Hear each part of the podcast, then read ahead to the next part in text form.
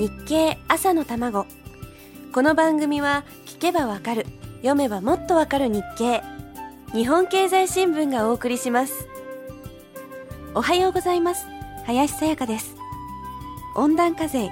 正しくは地球温暖化対策税と言うべきでしょうか。化石燃料への依存率を少しでも下げなくてはいけないわけですから使えば税金がかかるというのは一番単純明快な形かもしれません。さらにエコポイントのような制度と組み合わせればさらに効果が見込めることでしょう。地球温暖化を防ぐために例えば太陽エネルギーとか風力とかを使って発電しようというのは素晴らしいことですがその施設を作るために使われる機械や車などは化石燃料由来のエネルギーで動いていることがほとんどなので一時的にせよ CO2 の排出量が増えるという可能性があるのは確かです。みんなどこかに矛盾を抱えています。でも何とかして進めていかないとそれこそ未来はないんですから。最近気になったのは貧困率。国の中で貧困と考えられる層が全体の何パーセントいるかを表す指標です。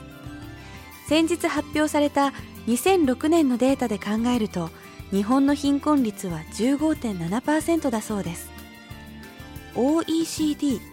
経済協力開発機構が調査している貧困率では日本は OECD に加盟している30カ国の中で4番目に貧困率が高い国なんだそうです。メキシコトルコアメリカそして日本という順番です。じゃあ貧困率って何？という話になるとそう簡単ではなくなります。判断基準は国民の年収なんですがその真ん中にあたる人の収入の半分に満たない人がどれくらいいるかを表す言葉です。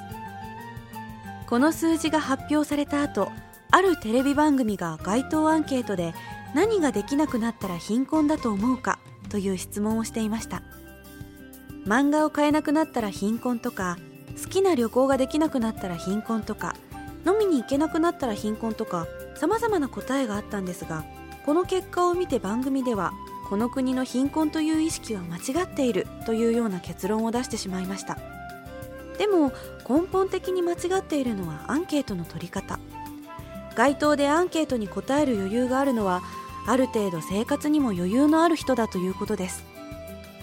現実には仕事がなかったり高齢や体の問題で働きたくても働けない人たちがたくさんいるわけで